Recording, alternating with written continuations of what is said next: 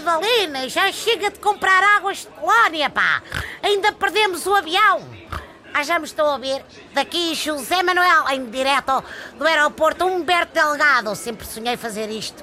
Armado em Carlos Fino. Estamos prestes a embarcar para férias, eu e a minha esposa. Isto se alguma vez sair do free shop, logo como é que se chama aquilo. Já comprou tanta coisa que isto parece um remake daquele 1 de maio em que houve promoções no Hipermercado Catano. Vamos, naturalmente, para Palma de Maiorca. Se é bom para o Primeiro-Ministro, também há de ser bom para nós.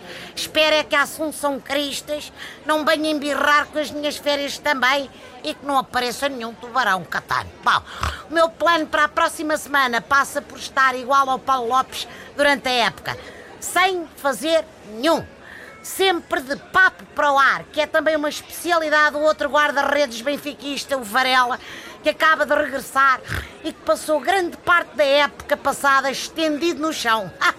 Toda a gente pensava que ele se deitava à espera da equipa de arbitragem e afinal ele só estava à espera que o Luís Felipe Vieira o fosse buscar e trouxesse de volta ao SLB.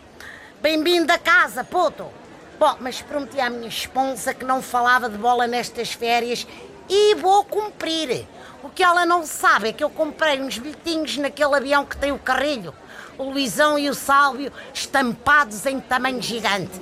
O problema é que só vai para o Dubai, por isso vamos fazer escala lá para depois seguir para Palma de Maiorca. Espero que a Idalina não se zangue comigo quando descobrir. Ah, bom, quando ela descobrir que oferecem mantinhas e almoço a bordo, talvez se distraia. A minha esposa é como a assado do Porto adora coisas grátis. Até tenho medo que ela um dia me apareça em casa com a Abubacar só porque não se paga. Ah, lá estou eu outra vez. Pronto, eu juro que a partir de agora não falo mais sobre futebol. Boas férias, pessoal. Tenham cuidado com o sol e com os testes nucleares daquele maluco da Coreia.